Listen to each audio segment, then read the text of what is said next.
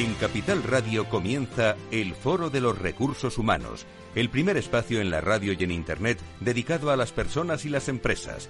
Desde la actualidad y las nuevas tendencias en gestión de empresas, analizamos el presente y el futuro de nuestro talento.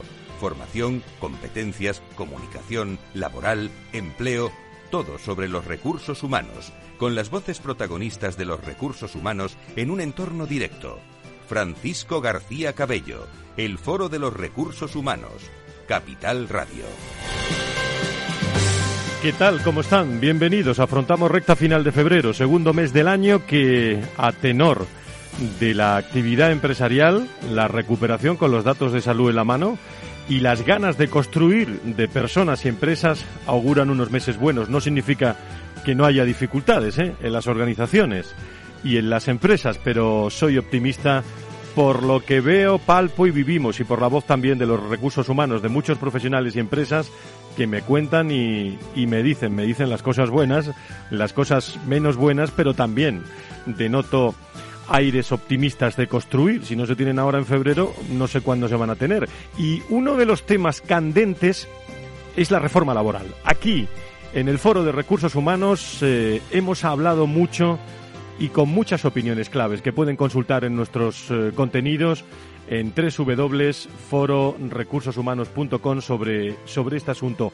Una reforma laboral no exenta de polémica, sobre todo en la verificación por parte del consenso de la misma, el alto voltaje político que nos ha traído y la repercusión laboral directa en las empresas y con los responsables de relaciones laborales que han tenido que reaccionar, calcular, proyectar en empresas de todos los tamaños ¿eh? el impacto, un impacto en los mayores límites a la contratación temporal, importancia de los convenios sectoriales como decisivos, más flexibilidad interna por los nuevos ERTES. Esta mañana hay una reunión eh, para ver esa ampliación de los ERTES, muy de actualidad este contenido, este programa también y el mecanismo red. Y lo que ha sido más comentado eh, mantenimiento de la reforma 2012 en aspectos fundamentales, aunque también ha habido cambios. Son algunas de las características de esta reforma laboral que ha sido y será la estrella informativa con empresarios, gobierno, que vamos a invitar también para que esté con nosotros en sucesivos programas, y sindicatos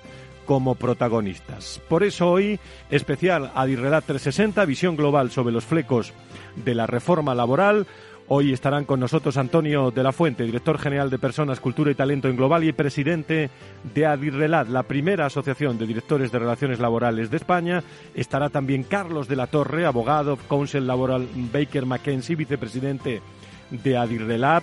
Eh, nos acompañará también en unos segundos, ya está con nosotros Rosa Santos, directora de Relaciones Laborales de la COE, Raúl Olmos, adjunto a la Secretaría Confederal de Acción Sindical y Empleo de Comisiones Obreras, y Mariano Oña, que también está con nosotros en directo, vicesecretario general de Política Sindical de UGT, y nos acompañará también al final del programa Ana Matarrán, figura también eh, de moda últimamente como directora general de Human Capital, que ha firmado un acuerdo con Adirrelat y vamos a estar con ella a lo largo del, del, programa. Fíjese qué contenidos, y tenemos una hora nada más, hay que aprovecharlo bien. Todo en directo, podcast en Capital Radio, www.fororecursoshumanos.com y con los protagonistas un contenido para escuchar, amigos y amigas, no solo una vez. Si quieres saber todo sobre los recursos humanos y las nuevas tendencias en personas en nuestras organizaciones, conecta con El Foro de los Recursos Humanos con Francisco García Cabello. En el Foro de los Recursos Humanos, protagonista las relaciones laborales. Adirelab 360, un espacio de la Asociación de Directivos de Relaciones Laborales de España que analiza la actualidad y las tendencias en relaciones laborales en unos momentos claves. Adirelab 360, desde todos los ángulos de las relaciones laborales con personas y empresas en el Foro de los Recursos Humanos. Adirelab 360, una visión completa y diferente de nuestras relaciones laborales. Todos los ángulos de las relaciones laborales en directo con Adirrelax. Saludo a su presidente y director general de Personas y Cultura y Talento de Global, y Antonio de la Fuente. Me alegra mucho saludar. Querido Antonio, ¿cómo estás? Muy buenos días. Muy buenos días, Fran. Eh, vaya programa hoy, ¿eh? Vaya, programa, ¿eh? vamos, necesitamos tres horas para el programa de hoy. No ¿eh? lo queríamos perder, ¿no? Muchas gracias. Muchas, gracias, por estar con nosotros. Gracias también a Carlos de la Torre, abogado, cónsul laboral Baker McKessie y vicepresidente de Adirrelax. Querido Carlos, ¿cómo estás? Muy, muy buenos días. Buenos días, encantados de compartir tertulia con el COE, UGT y Comisiones Obreras. Bueno, algo que tengan que saber nuestros oyentes de Adirrelab, eh, de la evolución de Adirrelab, porque vais, eh, vais como un tiro mm, con temas que os dan para ir como un tiro, ¿no? De es esto de las relaciones laborales, Antonio. Sí, la, verdad es que no nos podemos quejar. Estamos en, desde nuestro objetivo, ya lo sabes, que es empujar la figura del directivo de relaciones laborales dentro de la estrategia de las compañías y claro, la situación actual, desde luego, nos lo está poniendo muy, muy sencillo para seguir creciendo como organización, como asociación y con todo lo que nos queda por delante para, para mejorar, lógicamente, esas relaciones laborales. Pues si os parece, eh, vamos a saludar a Rosa Santos, directora de Relaciones Laborales de la COE que en una jornada, eh, pues eh, decía yo, eh, de, gran actividad, pues más tiene ella en estos momentos y hace una pausa también para estar con nosotros en el Foro de Recursos Humanos aquí en Capital Radio. Querida Rosa, ¿cómo estás? Muy buenos días, bienvenida.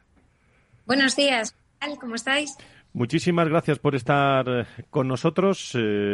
bueno, ¿es, ¿es esta Rosa?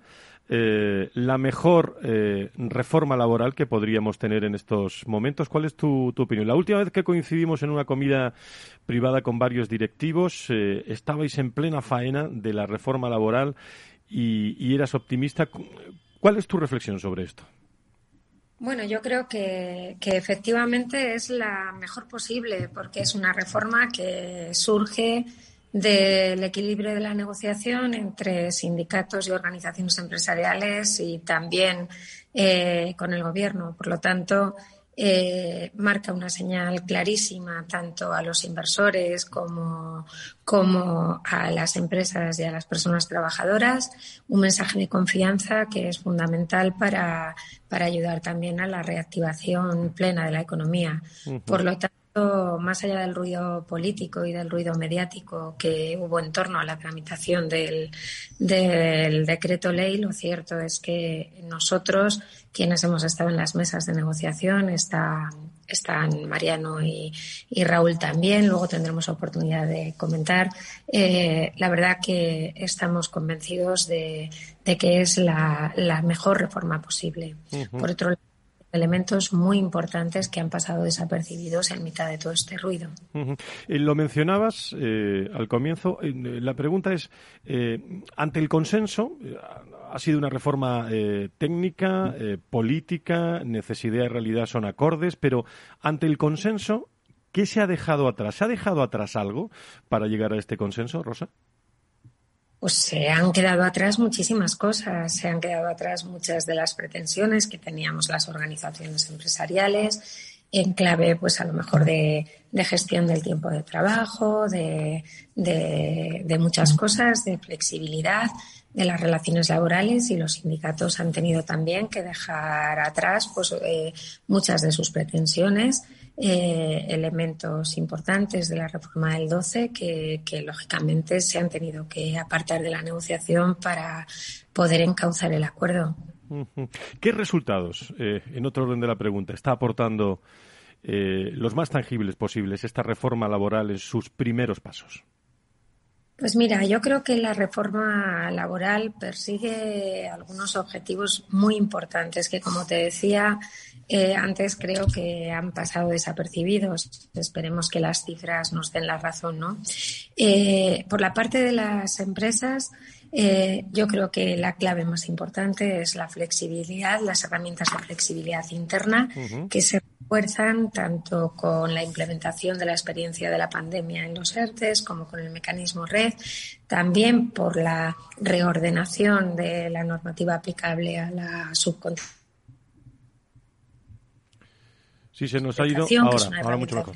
Y también por el hecho y también por el hecho de que no se tocan algunos elementos de flexibilidad que inicialmente estaban en la mesa de negociación, ¿no? como el artículo 31, los descuelgues salariales. Esto en clave de flexibilidad para las empresas. Eh, en clave de trabajadores, pero también de empresas como elementos muy importantes, yo creo que elementos de país. Eh, hay una reforma muy profunda de la contratación que, como todo el mundo conoce, eh, venía invitada u obligada por Europa. Ya sabe todo el mundo por lo demás que, eh, eh, la reforma laboral es un hito al que estaban vinculados parte de los fondos del Plan de Recuperación y Resiliencia. Entonces, como elemento muy importante de toda la reforma de la contratación, eh, yo diría que es esta, por un lado, la estabilidad de las personas trabajadoras, muy importante para que puedan emprender un proyecto vital, invertir, comprar casa, formar una familia.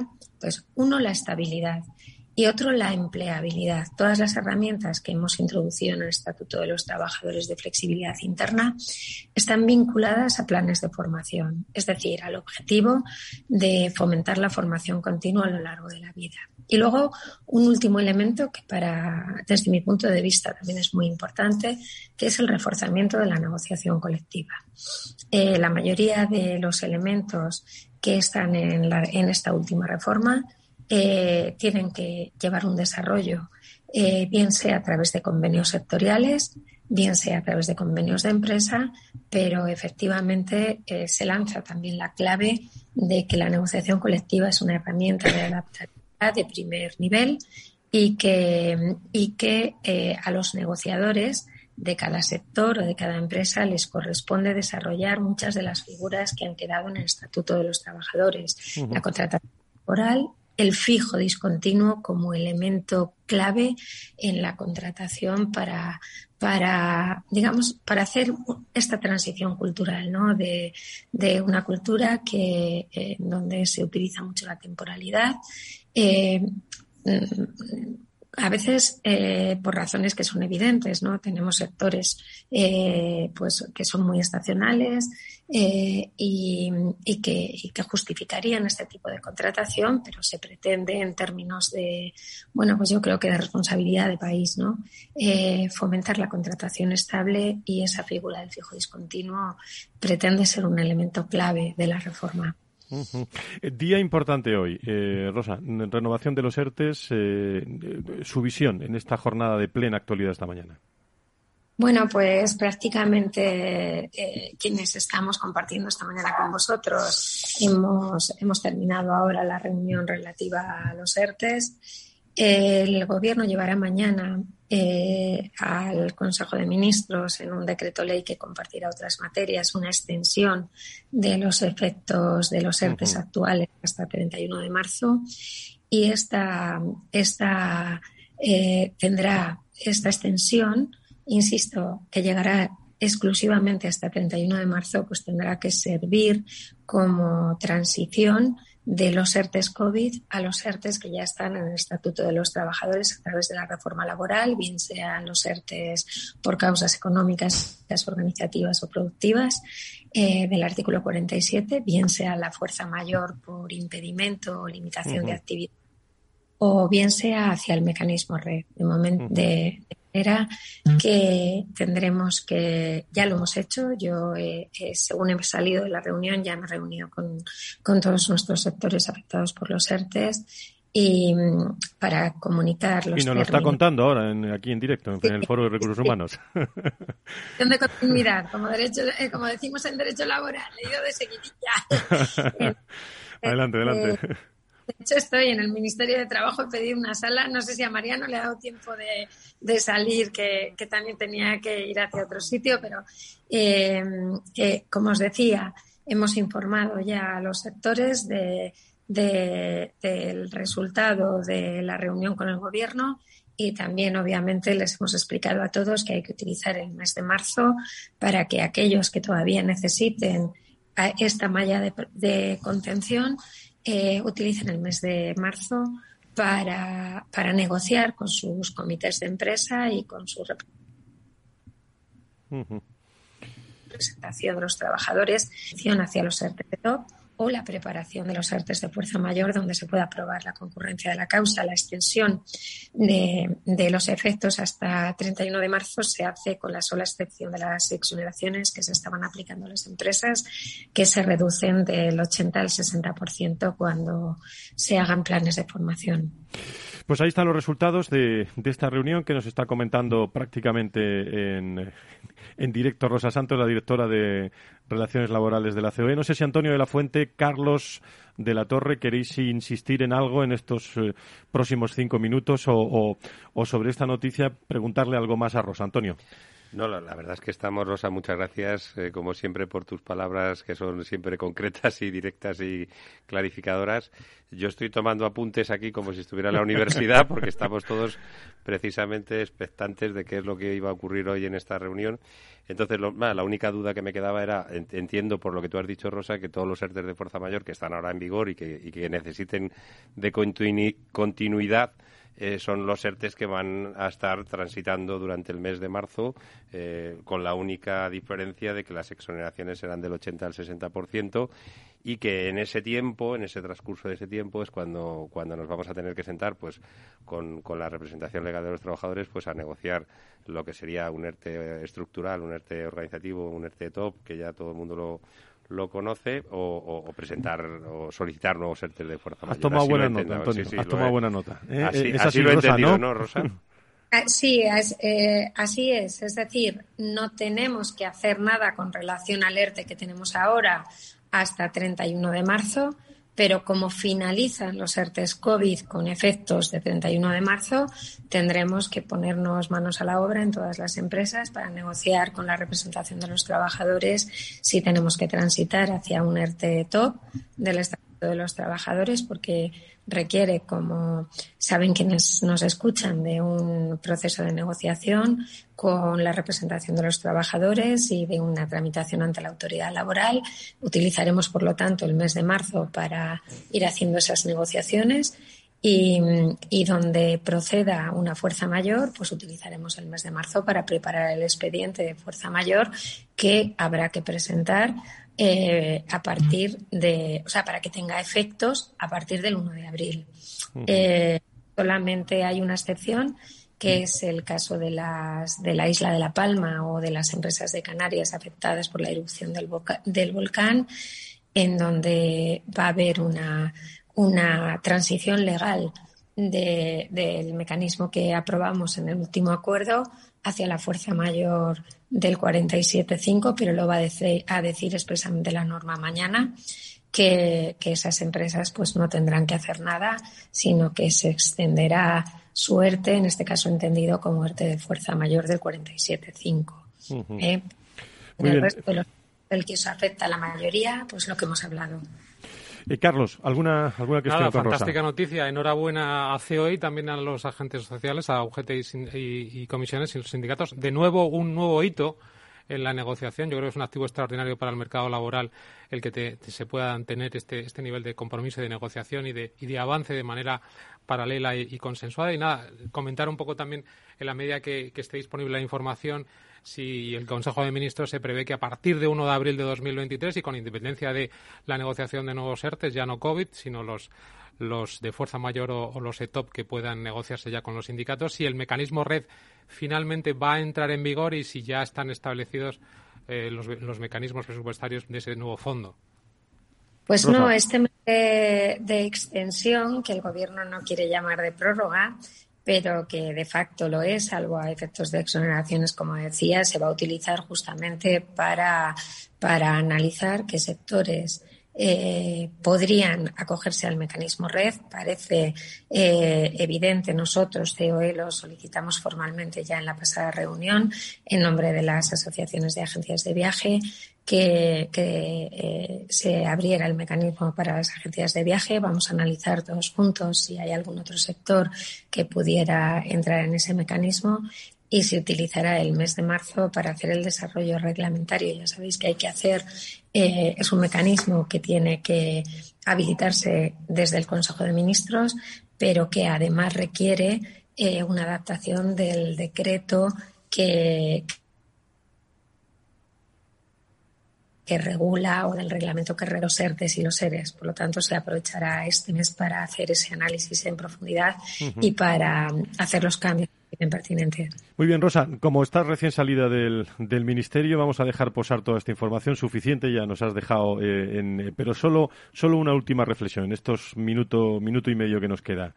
Qué importante que todo esto sea eh, para un impacto en el empleo importante, sobre todo en los, en los jóvenes. Yo creo que es un objetivo eh, que hay que anotar en primer plano ¿no? y que está empezando todo el mundo, empresarios, sindicatos eh, y trabajadores, claro.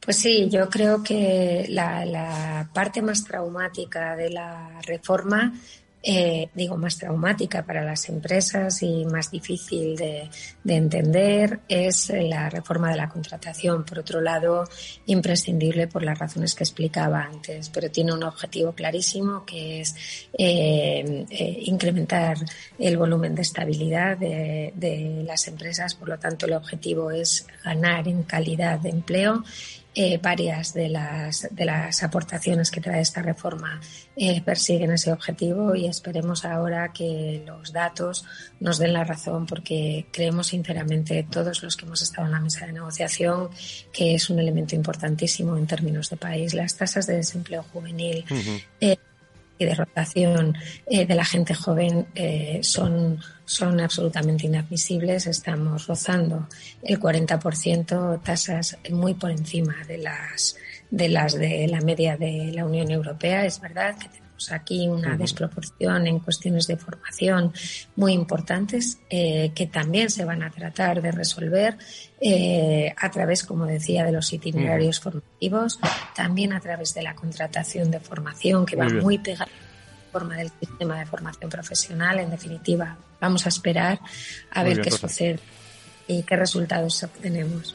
Fenomenal. Pues te agradezco muchísimo toda la información en primer plano para todos los seguidores de Capital Radio del Foro de Recursos Humanos. Mes clave para los ERTES en marzo, eh, ampliación, eh, estudio, negociación pero esa es la noticia que, hoy aportamos desde, desde el Foro de Recursos Humanos. Rosa, muchísimas gracias por estar con nosotros. Gracias. Gracias a vosotros.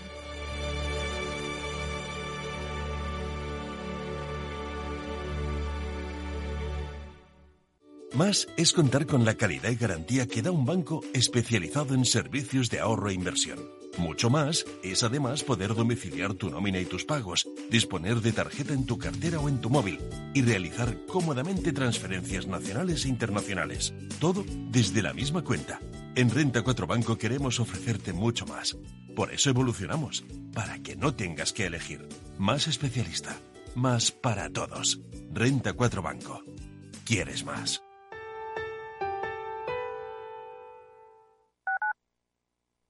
Bontobel Asset Management, calidad suiza con el objetivo de obtener rendimientos superiores a largo plazo.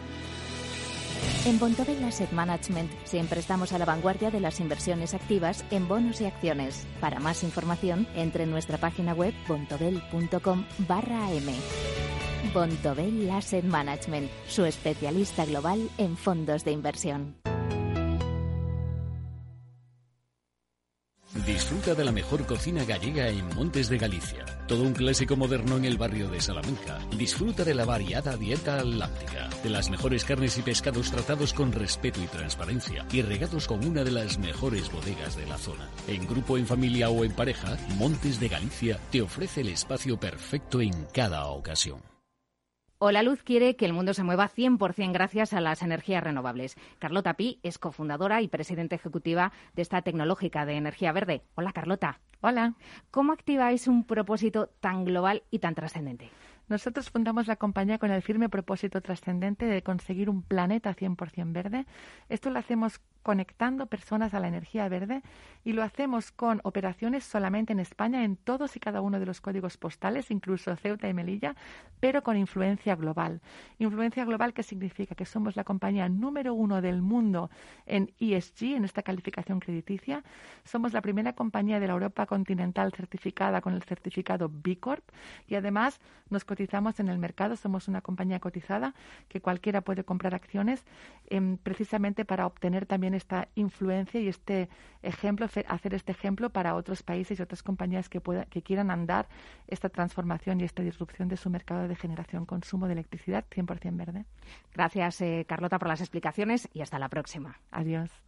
Capital Radio. Siente la economía.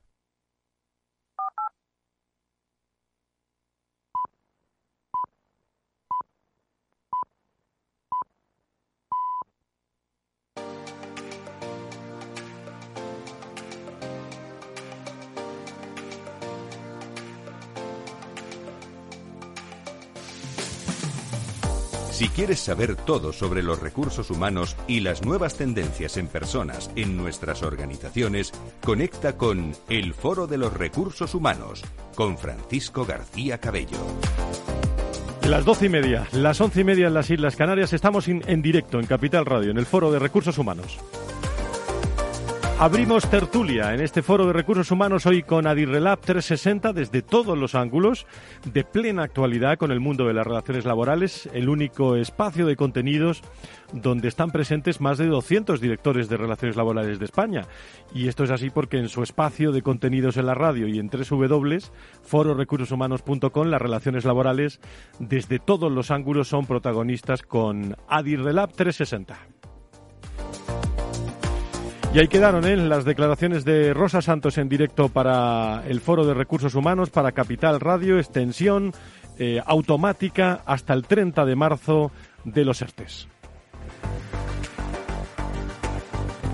Siguen con nosotros Carlos de la Torre, con Antonio de la Fuente, presidente de Adirelat, vicepresidente de Adirelat, y saludo a Raúl Olmos, adjunto a la Secretaría Confederal de Acción Sindical y Empleo de Comisiones Obreras. Querido Raúl, ¿cómo estás? Muy buenos días. Muchísimas gracias. Le abrimos micrófono a Raúl y saludo también a Mariano Olla, vicesecretario general de Política Sindical de la UGT. Mariano, muy buenos días. ¿Cómo estás? Buenos días, muy bien. Muchísimas, muchísimas gracias. Bueno, eh, primeras reflexiones a lo que nos ha dicho Rosa. Eh, Raúl, eh, Mariano, sobre esa extensión eh, automática de, de, los ERTE, que es una noticia que estaba esperando muchísimos directores de relaciones laborales y empresas en nuestro, en nuestro país. ¿Cuál es vuestro balance? ¿Habéis estado en, en lo que es la negociación, Raúl? Sí, bueno, buenos días. Pues nosotros hacemos un balance positivo. Ya en la reunión que tuvimos la semana pasada, lo que manifestamos fue que compartiendo que teníamos que transitar de los mecanismos excepcionales de ERTE COVID a los mecanismos ya pactados en la reforma laboral, era necesario que no frustráramos una experiencia que para nosotros es de éxito por precipitarnos en esa transición.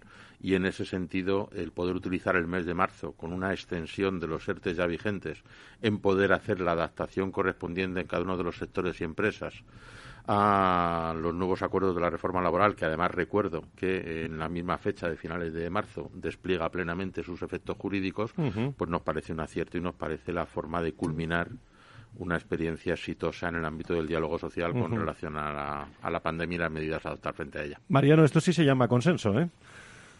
Bueno, sí, eh, la posición que traía el gobierno el jueves pasado, como bien ha dicho Raúl, no era esa era la de que el 28 de febrero se terminara este eh, proceso, que en mi opinión es una historia de éxito. Y, bueno, eh, tanto nosotros como comisiones como CEO y CEPIME, pues le pedimos al gobierno que reflexionara la necesidad de, transitar al menos un mes más eh, sobre este modelo y que continuáramos eh, continuáramos eh, eh, a lo largo del mes de abril, pues eh, viendo cómo podemos toda esta transformación, que va a ser una transformación muy, muy potente, pues hacerla también con éxito. Yo considero que la precipitación, como dicen en mi tierra, para los malos toreros. Nosotros tenemos que, que ser reposados porque va mucho en juego van eh, la situación de miles de trabajadores que quedan todavía en ERTE, en torno a 70.000 afectados por, por la situación COVID y, miles de empresas.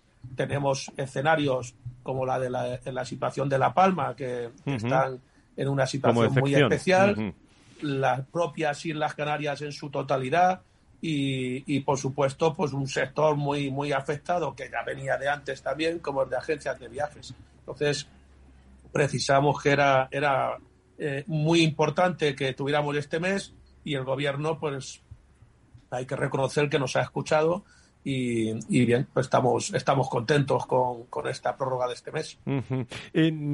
esa es la noticia de, hoy, que le pilla Mariano, por cierto, eh, eh, recién salido también como a Rosa en el, en el Ministerio. Pero, ¿qué prioridades pensáis, Raúl, eh, Mariano, qué prioridades tienen en la negociación sectorial para el desarrollo de la reforma laboral, futuras mesas sectoriales? ¿Hacia dónde vamos en este terreno, Raúl?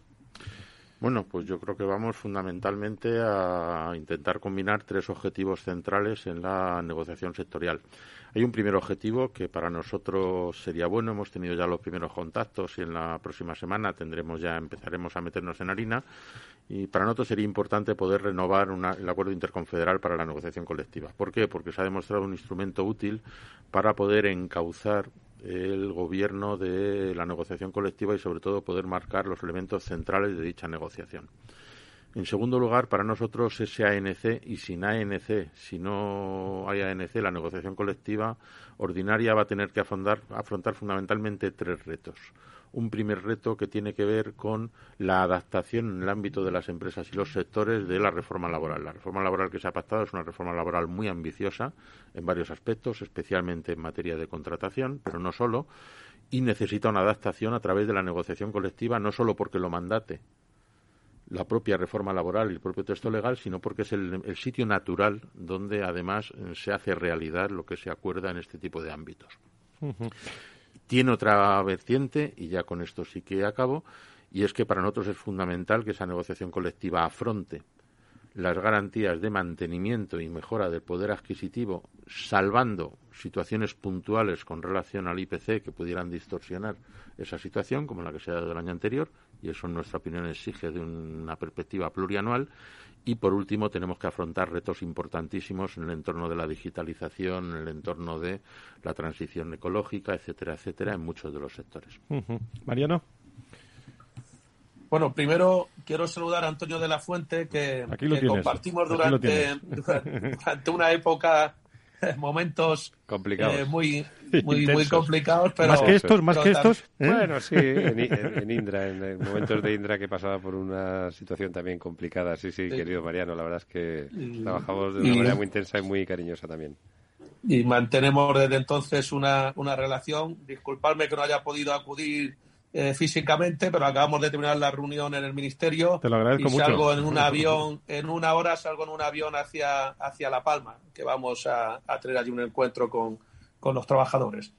Bueno, la, esta reforma, evidentemente que es una reforma, todos lo reconocemos, muy ambiciosa, tiene elementos para la opinión de mi organización, eh, de la UGT, eh, que tienen connotaciones de, casi revolucionarias, como es eh, el cambio estructural que se tiene que producir en nuestro país en relación con la temporalidad. Eh, vivimos en un país que no viene de la época del 12, ni del 11, ni del 10, ni del 9, sino desde casi desde el año 84, donde la temporalidad ha, ha sido un elemento absolutamente extraño en relación con el resto de los países de Europa. Los niveles de temporalidad en nuestro país están muy, muy, muy por encima, cerca de 10, 12 puntos eh, por encima de las medias europeas, no solo en las administraciones, eh, en las empresas privadas, sino también en las administraciones públicas. Y, hemos pretendido que esta reforma sea una reforma enfocada sobre todo a nuestros jóvenes, a, nuestras, a los jóvenes y mujeres mejor y más preparados de la historia de nuestro país, que se ven en este momento en un proyecto de vida eh, en empresas eh, con contratos temporales limitadísimos de horas, de días, de semanas y queremos que ese sea el gran paradigma que se cambie con, con esta reforma. Y claro que eso va a llevar un, a hacer un mayor esfuerzo en materia de negociación colectiva, que también hemos pretendido que se produjera ese reequilibrio en la negociación colectiva con esta reforma y va a haber que sentarse a hablar de, muchísimas eh, cuestiones que tienen que, insisto, cambiar el paradigma de una sociedad donde al final eh, un, uno de cada tres trabajadores vivía de manera permanente en la temporalidad y ese uno, que es el 25% o 30% de la sociedad, afectando masivamente a, los jóvenes. Bueno, yo creo que va a ser eh, muy importante que en las mesas de negociación seamos capaces de ponernos de acuerdo. Como bien ha dicho Raúl, tenemos ahora un reto que es el ANC. El ANC tiene que ser eh, un momento de consolidación de este eh, diálogo social que, en mi opinión, pues está transformando el modo de, de enfocar las relaciones laborales a lo largo de este año y el año pasado, posiblemente obligados por la pandemia, pero que está siendo un ejemplo a nivel europeo de cómo el diálogo social en nuestro país, a pesar del gran conflicto que hay dentro de la política, conseguimos ponernos de acuerdo por el bien de nuestro país, por el bien de los ciudadanos y ciudadanas, de las empresas y de los trabajadores y trabajadoras de nuestro país. Y el ANC tiene que ser otra vez otro punto de encuentro. Claro que tendremos que discutir de política de rentas, tenemos que discutir de la transformación que tiene que, llevar nuestro país, de mejorar la productividad, claro que sí, en, eh, de las empresas, pero yo creo que, en mi opinión, debemos de hacerlo y con celeridad, porque si no, la situación derivada de la pérdida de poder adquisitivo del 21 nos puede llevar a mucha conflictividad en el 22. Y deberíamos de sentarnos y hablar con celeridad sobre un posible pacto de rentas y un posible pacto del ANC. Habéis hablado de los jóvenes, que es un tema de, plena actualidad. Os pregunto a los dos. Eh, futuro del empleo, del mercado laboral, calidad del empleo eh, que estamos hablando, el impacto, se lo he preguntado a Rosa, también coordenadas que hacen falta con los próximos meses ante la reforma laboral. Raúl. Bueno, a ver, la reforma laboral supone un acuerdo para intentar afrontar de raíz la precariedad que tiene que ver con la temporalidad, no solo tiene que ver con la temporalidad, ni toda la temporalidad es precariedad, pero que tiene que ver fundamentalmente con la temporalidad. Esa precariedad en España tiene rostro de mujer y tiene rostro joven. Y la reforma, yo creo que la reforma y otras cuestiones como el salario mínimo interprofesional intenta afrontar fundamentalmente las vertientes de los colectivos más precarizados que, insisto, tienen rostro de mujer y rostro joven y a partir de ahí el despliegue desde la negociación colectiva de esa reforma laboral, en nuestra opinión, tiene que recoger también esos sesgos. En el ámbito de la igualdad eh, de mujeres y hombres, tenemos que desarrollar en paralelo todos los compromisos de los planes de igualdad y todo, y todo el despliegue de la adaptación de los sistemas de contratación, de los sistemas de estructura de la negociación colectiva, que, insisto, tienen rostro de mujer y joven. Y en el ámbito de las personas jóvenes, eh, se pretende hacer un verdadero vuelco en los contratos formativos para evitar que pase la situación actual, que son contratos muy poco utilizados porque son contratos que tienen poco de formativos y se ha hecho una apuesta firme porque sean de verdad unos contratos que permitan la entrada a un mercado laboral de calidad, no a la precariedad eterna. Mariano. Bueno, eh, como ya ha comentado Raúl, esta, esta reforma es muy ambiciosa en materia de contratos formativos, el tránsito de, la formación profesional a la empresa en este país no ha funcionado a lo largo de estos años, nunca ha funcionado, ahí Antonio lo sabe perfectamente.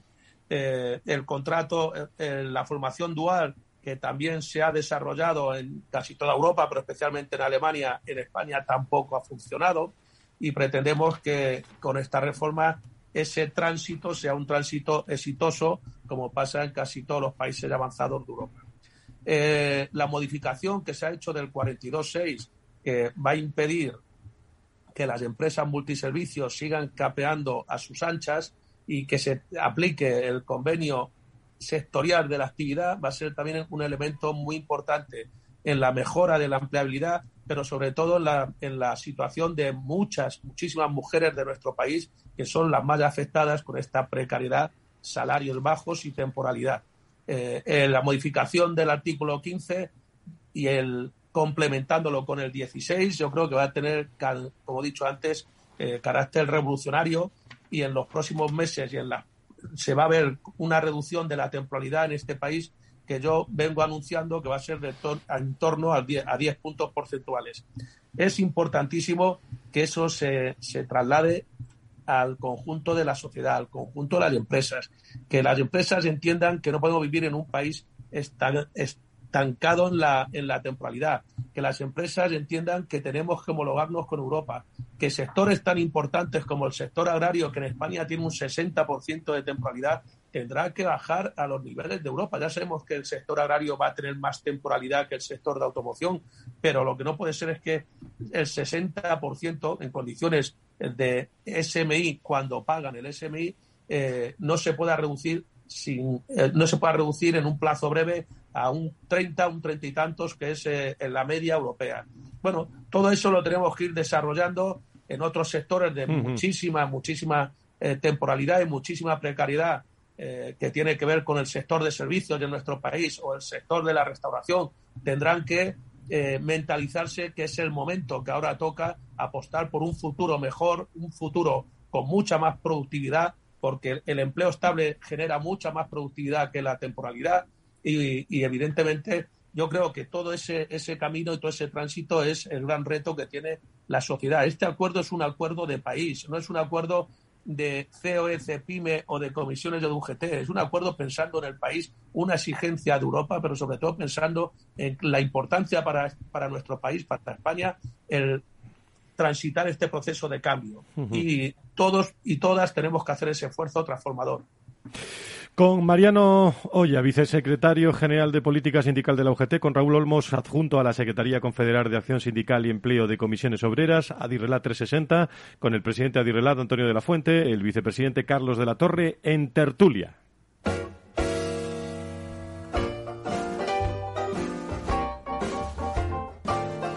La tertulia del Foro de los Recursos Humanos te aporta actualidad, innovación y conocimientos. Apúntate.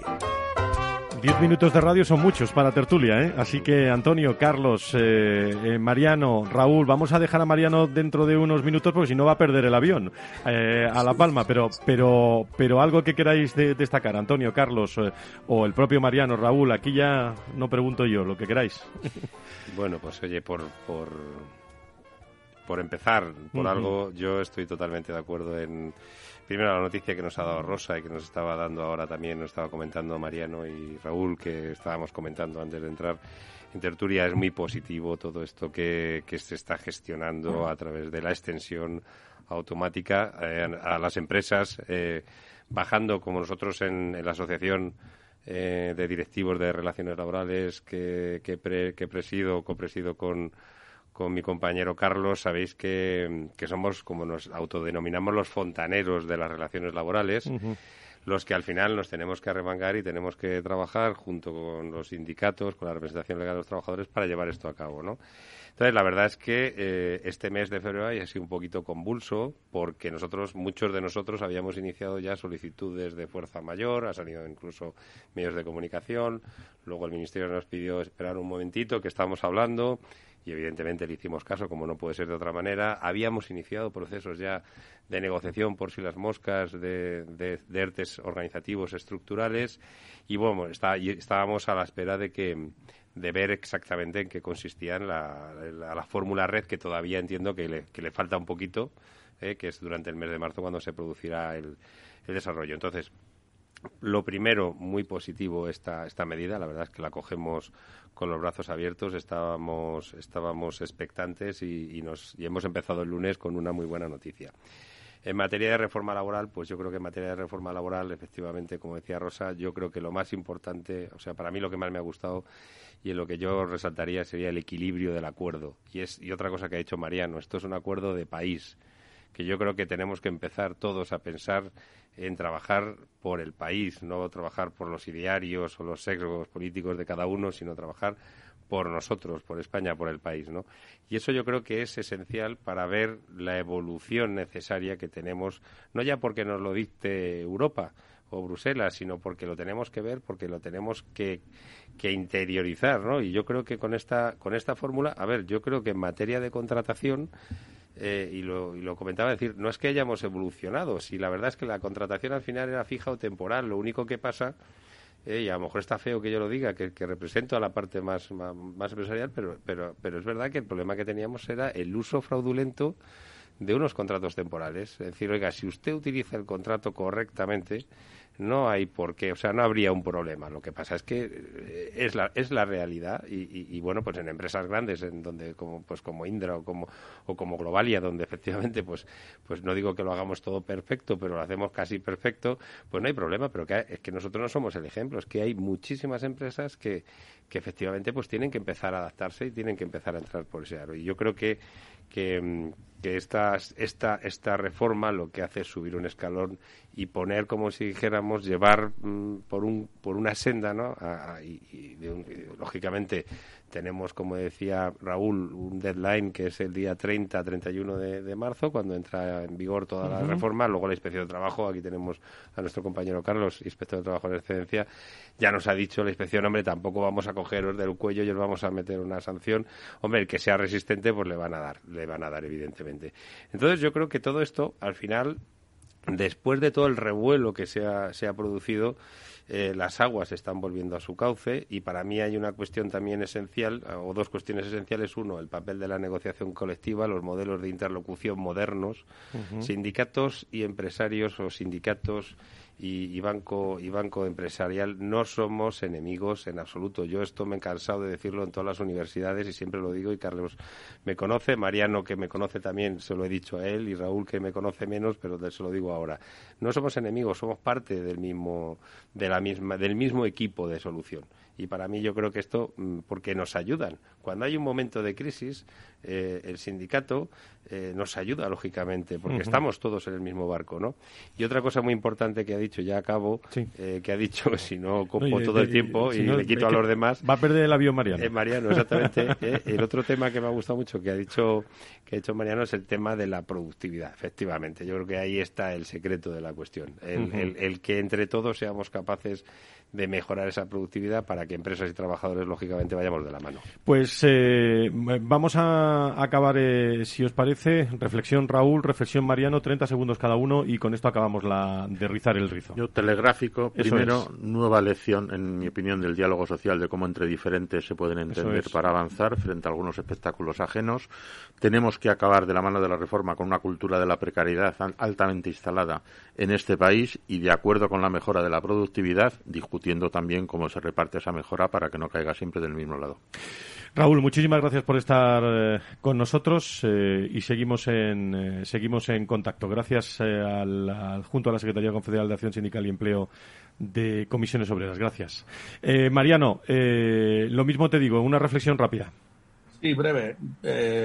estar casi al 100% o sin casi con Antonio, agradecerle sus palabras y, no nos podemos dormir. El 31 de marzo está ya ahí, ¿eh? Entonces, todo este mes que hemos conseguido, a pesar de que el gobierno tenía muchas dudas, eh, transitar este mes para hacer esta transformación, sobre todo de todo este número enorme de ERTES que van a pasar, de ERTES COVID a ERTES eh, top, pues que hay que hacerlo sin dormirnos, porque si no llegaremos todo otra vez tarde y tendremos otra vez dificultades. Mariano. Y, coincidir plenamente en eso. Muchísimas gracias por estar con nosotros y sobre todo por ponerte eh, recién salido de, esa reunión como Rosa y, especialmente antes de coger un avión a La Palma. Gracias por estar con nosotros, al vicesecretario general de Política Sindical de UGT. Gracias. Gracias a vosotros. Si quieres saber todo sobre los recursos humanos y las nuevas tendencias en personas en nuestras organizaciones, conecta con el Foro de los Recursos Humanos con Francisco García Cabello. Adirelat 360, Carlos, que no paráis de crecer con firmas de acuerdos, en este caso con la última, eh, si no me equivoco, eh, de, con Howden eh, Iberia, cuarto mayor broker de seguros en España, líder en el mercado y especialistas en, en recursos humanos, que habéis cerrado un acuerdo con ellos, ¿no? Exacto, muy, estamos muy contentos. Eh, hemos firmado un acuerdo de tres años con, con Howden Iberia y, bueno, encantados de, y les damos la bienvenida como nuevos patrocinadores de Adirela y seguro que podemos trabajar muy bien juntos. Ana Matarrán es la directora general de Howden Iberia, que saludo y me alegra mucho saludarla. Ana, ¿cómo estás? Muy buenos días, bienvenida. Buenos días, muchas gracias Fran, Antonio y Carlos por, por la invitación a participar en el programa. Bueno, objetivos, aunque sea en la recta final, los últimos minutos, pero ¿qué objetivos tiene este acuerdo? Eh, ¿Qué planes eh, eh, tienes para Howden en los próximos años? Bueno, yo creo que comentaros un poquito al hilo de la conversación, ¿no? que en Howden yo creo que somos una compañía muy enfocada a las personas y, y al talento, ¿no? De hecho, nuestra misión como compañía es crear valor a través del concepto de people first, es decir, de personas lo primero, ¿no? Yo creo que es un concepto que anteriormente se hablaba mucho de, client first, es decir, de que el foco era el cliente y ahora yo creo que poquito a poco este concepto del cliente es lo primero se está pasando a personas es lo primero, ¿no? Somos, de hecho, el, el, primer broker multinacional que está participado en el accionariado por empleados. Y casi el 40% está en propiedad de, es propiedad de los empleados, ¿no? No solamente de los directivos, que suele ser lo, tradicional, ¿no? Sino de cualquier empleado de, de, la compañía, ¿no? De hecho, ahora mismo tenemos una ventana abierta, en El mes de febrero para que cualquier empleado se pueda adherir a, a este plan, ¿no? Y, con, y además con una aprobación bastante baja, ¿no? Es decir, que estamos hablando de, de 400 euros, ¿no? Yo creo que ese es el concepto de verdad de, de empresa próxima a, los empleados, ¿no? Y en un minuto que nos queda, Ana, eh, para hacer muchas cosas, ¿no? Para hacer muchas cosas con Adirrelab, me imagino, ¿no? Exacto, y esto yo creo que se traduce en generar empleo de calidad. Es decir, que yo creo que es lo que nos importa ahora. Nosotros de los 650 empleados, el 93% somos contratos indefinidos, ¿no? Yo creo que esto es la idea que queremos trasladar con Adirelab de, oye, ¿cómo podemos generar valor a estas compañías que están asociadas, generando realmente y poniendo al, empleado en, el centro, ¿no? Esto es nuestro objetivo. Pues Ana Matarrán, directora general de Human Capital. Lo que hacemos es que un día te vienes para acá, para los estudios, eh, estamos más tranquilos charlando y charlamos tranquilamente de todo este acuerdo y todos tus proyectos. ¿Te parece? Encantada, muchísimas gracias, Fran. Gracias, me alegra mucho saludarte. Un abrazo, un abrazo fuerte. No sabía qué tonos musical poner, pero el equipo ha puesto esto.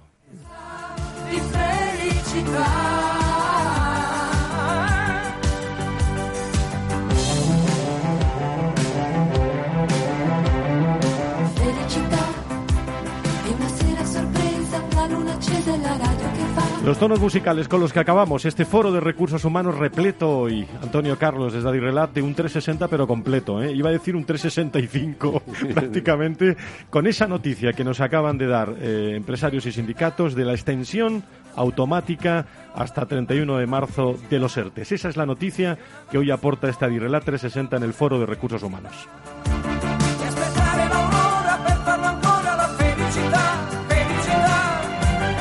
Seguimos. Carlos eh, de la Torre, desde Baker. Muchísimas gracias por estar con nosotros y nos vemos muy pronto. Muchísimas gracias. Gracias a vosotros. Avanzamos.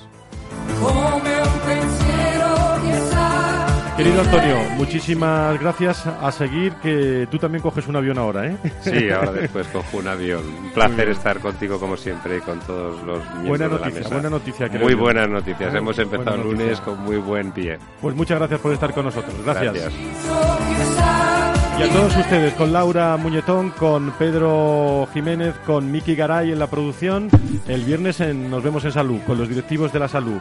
Y el lunes, más recursos humanos, protagonistas, con el empleo como protagonista aquí en Capital Radio. Sean felices, cuídense, adiós.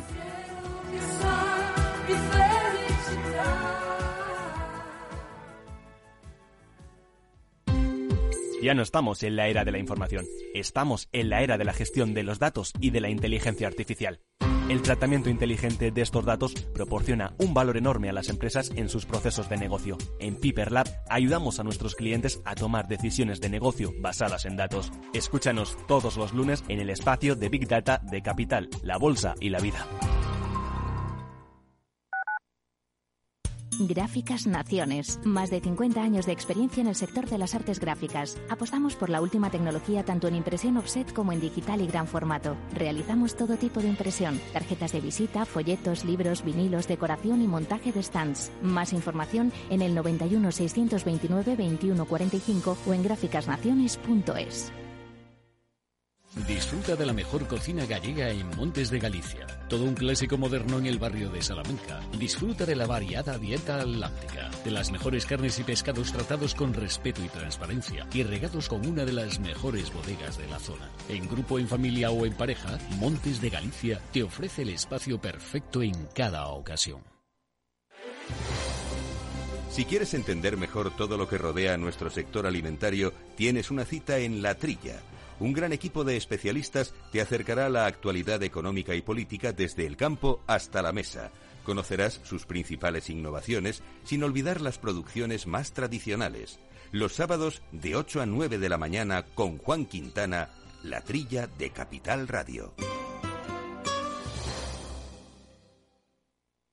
Nos gusta que las personas tengan opinión propia. Quienes aquí hablan también expresan su propia opinión. No representan la opinión de Capital Radio.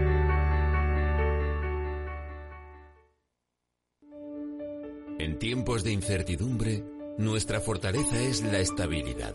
En Nordea, pensamos que el equilibrio, la fiabilidad y la experiencia importan. Nuestra estrategia Stable Return muestra un sólido comportamiento en el largo plazo para sus inversiones. Invierta en estabilidad. Invierta en tranquilidad. Descubra más en nordea.es.